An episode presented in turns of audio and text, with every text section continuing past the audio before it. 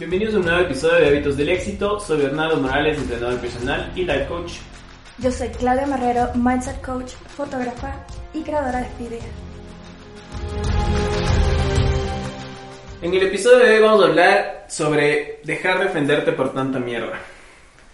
Y muy importante para dejar de ofendernos por tanta mierda es dejar de rodearnos con este tipo de personas que no aportan nada, que te hacen sentir mal, que te dan esos comentarios tan negativos. Claro, que te desmotivan, que te desmotivan a hacer las cosas, ¿no? Que te hacen mantenerte a ti en un estado justamente como de, de sumisión, de sumisión emocional, de sumisión en tu vida, de que no puedas conseguir nada, de que te mantengas en el lugar en el que estás, de que no te ayuden a salir adelante, ¿no? Entonces, eh, ¿qué necesitas para superar eso? Creo que primero tienes que tener eh, amor propio. El amor propio creo que es primordial en este tema para eh, que la gente deje de abusar de ti en ese sentido. Y sobre todo, para no permitir que toda esta basura afecte y te entre, es tener en cuenta que nadie puede ofenderte si tú no te crees eso primero. Vamos a dar un ejemplo yo estoy pasando por la calle y alguien me dice, qué horribles tacones llevas. Y yo realmente tengo unos zapatos deportivos y es como que, mm, ¿de qué estás hablando? En cambio, si yo tengo esos zapatos y empiezo a mirarlos, yo misma primero empiezo a dudar si es que es cierto o no. Y si me lo repiten y me lo repiten, y sobre todo si es una persona que yo quiero, que tiene algún poder emocional sobre mí, voy a empezar a creerlo. Entonces es muy importante también poner ciertos límites, ciertas barreras al momento de tener relaciones con otras personas, no permitir que digan esos comentarios acerca de ti. Poner límites, poner límites a lo que la persona, eh, a lo que las personas piensen sobre ti, ¿no? Eh, justamente eh, dicen si algo, si no crees en algo, no te puede afectar. Literalmente funciona de esa manera. Pero en cambio, si tú crees que eres una persona enojada, que te fastidia ciertas cosas, que eres infeliz, etcétera, y viene una persona a decirte como que loco, qué infeliz que eres. Tú vas a creerlo, te vas a mentalizar, vas a pensar eh, al 100% que eres ese tipo de persona.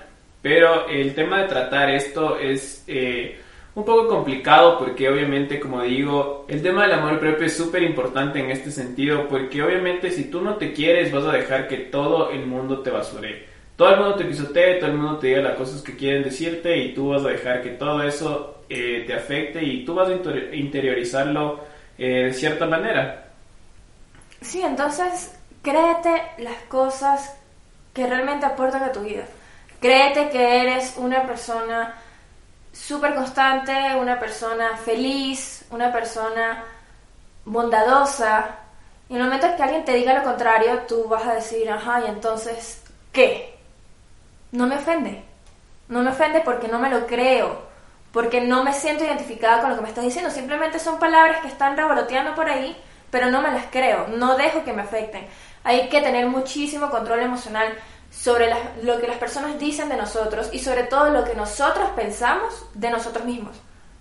Y ahora vamos al contrario. ¿Qué pasa si esto te afecta? ¿Qué pasa si estas palabras son las que te afectan? ¿Por qué te están afectando estas palabras? Si son verdad, trabaja en ellas. Si son mentiras, no dejes que te afecten. Pero si son verdad, ¿qué estás haciendo para cambiar eso?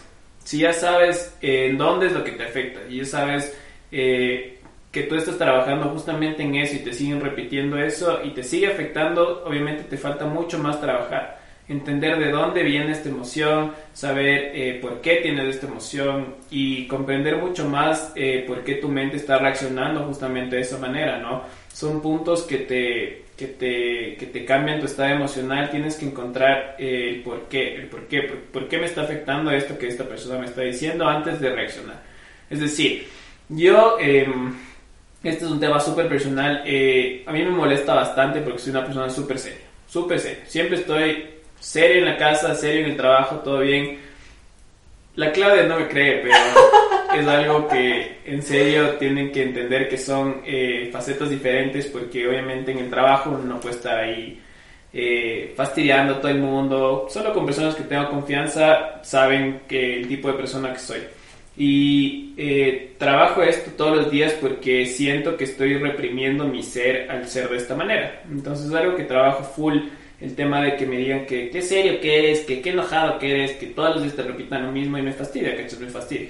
Entonces, si yo ya sé por qué me fastidia y ya lo estoy trabajando, eh, ya no voy a reaccionar de la misma manera en la que reaccionaba antes. Que me dicen que estoy enojado y ¡paf! Me ponía enojado de una. Entonces, ya estoy tomándolo de una mejor manera, entiendo cómo es la percepción de la gente, estoy tratando de trabajar en eso y obviamente cambiar eh, esos, esa cómo me demuestro a las personas, ¿no? Sí, me encanta esta parte porque es básicamente la vida enseñándote cuáles son los traumas emocionales en los que necesitas poner muchísimo empeño, qué necesitas trabajar en tu ser para poder mejorar. Porque realmente si alguien te ofende con algo y tú te lo crees y es por algo, y estás consciente de eso, que es lo más importante, estar consciente de cuáles son nuestros defectos. Decir, voy a trabajar en esto para mejorarlo. Por ejemplo, ¿qué me afecta a mí? A ver, vamos a pensar. Por ejemplo, a mí me afecta el hecho de que me digan, Claudia, ya, deja de trabajar, trabajas demasiado, trabajas demasiado. Y realmente yo no lo veo como un defecto. A mí me gusta hacerlo y lo hago porque me motiva, porque me apasiona. Sin embargo, yo también sé que a veces excedo y me pongo mis propios límites y trabajo en eso justamente para que no sea como que una ofensa y no me moleste. Y eh, también tenemos que ver que somos muchas veces espejos de lo que las personas tienen que trabajar, ¿no? Eh, esto pasó, me ha pasado en la mayoría de relaciones que he tenido, que he sido más un espejo y también me ha enseñado a mí en cosas que tengo que mejorar, pero usualmente somos espejos de lo que la persona tiene que trabajar. Nosotros llegamos siempre a la vida de la gente para enseñar o para que nos enseñen. Entonces tienen que estar súper conscientes que muchas de las cosas que pasan son cosas que también nosotros tenemos que trabajar interiormente y cosas que también la gente tiene que trabajar en ello. Es decir, si sucede una situación de la que tú no estás acostumbrado a que te suceda a ti o que tú has reaccionado de alguna manera, tienes que entender que también la persona que te causó esa eh, reacción tiene que trabajar en su, eh, en su comportamiento, ¿no? En, lo que te afectó a ti. Y si es algo que tú eh, nunca habías sentido antes y estás descubriéndolo, también hazte la pregunta, escríbelo. ¿Por qué me sentí de esta manera? ¿Por qué reaccioné de esta manera? ¿Qué fue lo que me causó que reaccioné de esta manera? Y así vas descubriendo más qué son las cosas que te hacen reaccionar y qué son las cosas en las que tienes que trabajar. Porque muchas veces tenemos traumas que nosotros no conocemos, que son cosas que nosotros guardamos eh, cuando somos chiquitos o que tuvimos traumas que, que nos afectaron bastante cuando fuimos eh, niños y que nosotros solo reprimimos y en un futuro esas cosas tienden a salir eh, al aire cuando se repiten ciertas experiencias. Entonces es súper bueno también interiorizar ciertas cosas que nos pasan y escribir. Escribir es súper importante para entender qué es lo que está pasando en ti, qué es lo que está pasando en ese momento para que sepas en qué es lo que tienes que trabajar. Y sobre todo entender que nuestras cabezas, los pensamientos que hay dentro de ella, son pensamientos sumamente abstractos. Al momento de nosotros escribir y plasmarlo, es como que si todo estuviese en la oscuridad y de repente prendiéramos una luz y dijéramos, ok, aquí está esta falla, aquí está esto, aquí está otra cosa, y podemos identificar realmente en qué es lo que debemos trabajar. Y por eso es muy importante escribir. Y otra cosa es que nosotros no podemos trabajar en todos nuestros traumas al mismo tiempo. No vamos a poder sanar absolutamente todo. Somos seres humanos. No podemos sanar todo. Siempre va a haber algún problema, siempre va a haber alguna cosa que nos va a afectar. Y es indispensable entender eso. Entonces, vivamos nuestro proceso de sanación a nuestro tiempo, no nos exijamos muchísimo más. Lo importante, como dije antes, es estar al tanto, estar conscientes de eso y trabajarlo. Pero tampoco, digamos, necesito trabajar en todo esto, esto, esto, esto, esto, esto, para poder estar sano y poder estar libre porque siempre va a llegar algo más. Siempre vas a descubrir algo nuevo que tú pensabas que no te afectaba, hasta que llega eh, cierto momento, cierta reacción que te demuestra que todavía te falta trabajar en eso. Eh, creería que también es súper importante buscar ayuda externa también, porque nosotros, nosotros pensamos que podemos hacer todo. Sí, sí podemos hacerlo todo, pero muchas veces es súper bueno tener eh, una psicóloga de confianza o alguna persona que te ayude en algún tipo de sanación, que sea experta en estos temas, para que te ayude a revivir ciertas cosas que tú eh, pienses que ya sanaste, pero que están muy guardadas en tu ser. Entonces, eh, buscar ayuda no está mal, es súper es súper importante hacerlo, es, eh, no es para débiles, créanme que ir al psicólogo es un tema súper importante ahorita, por lo menos en esta sociedad con tantos desbalances emocionales, creo que es primordial hacerlo eh, porque todos tenemos traumas que no, no, queremos hablar por hacernos los fuertes y, y tal. Y muchas veces también revivimos experiencias de nuestros antepasados y de, nuestros, eh, de nuestros padres que no nos gustaría tratar, ¿cierto? Yo particularmente me considero una persona que me cuesta muchísimo abrirme, me cuesta muchísimo comunicar cómo me siento.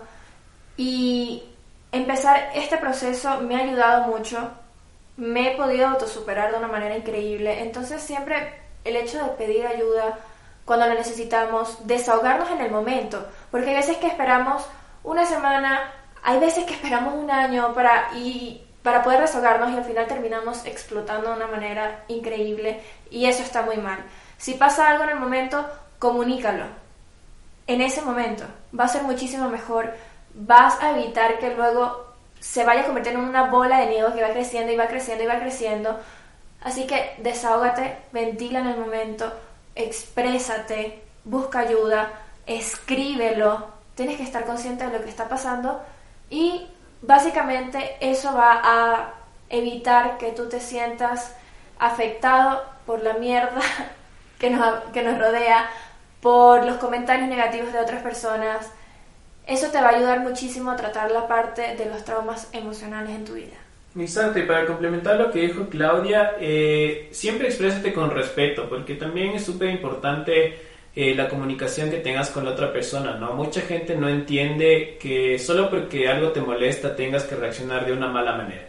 Siempre trata de buscar la manera correcta para eh, hacerle entender a la otra persona que te deje de repetir ciertas cosas o que su comportamiento te está haciendo sentir de cierta manera y como dijo Claudia también, escribir todo ese proceso, llevar un diario de tus emociones es algo súper, súper interesante. Yo traté eh, casi un año completo de hacerlo, descubrí muchas cosas que eh, yo pensaba que ya tenía superado, que pensaba que ya las había dejado en un pasado y simplemente me di cuenta que todavía me toca trabajar en muchas cosas. Entonces, eh, los puntos importantes a topar en este tema creería que uno, entender de dónde vienen tus emociones, o sea, saber qué es lo que te está afectando.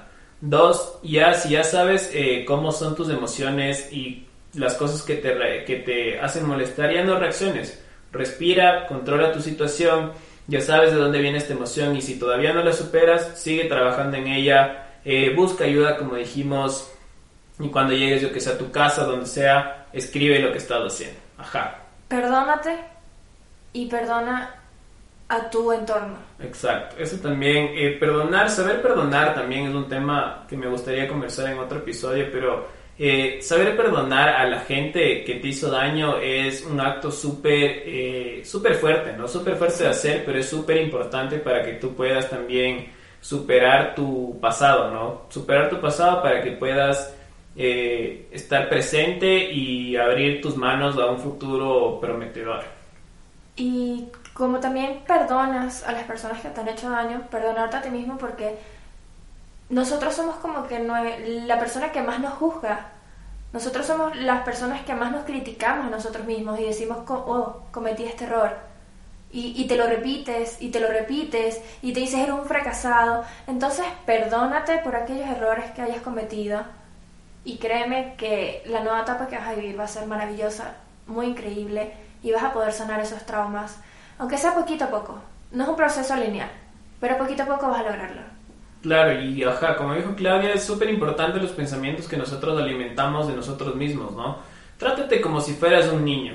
A un niño no le vas a decir, oye, eres un asco haciendo esto. No le vas a decir, eh, oye, qué pésimo que haces estas cosas. O sea, trátate como si tú fueras eh, lo más importante, como una plantita. O sea, riégate siempre, eh, date palabras de ánimo siempre. Y si en algún punto de tu vida, de tu día, llegas a recibir un comentario malo, justamente de tu mente, como, chuta, qué asco que soy o cualquier cosa, escríbelo.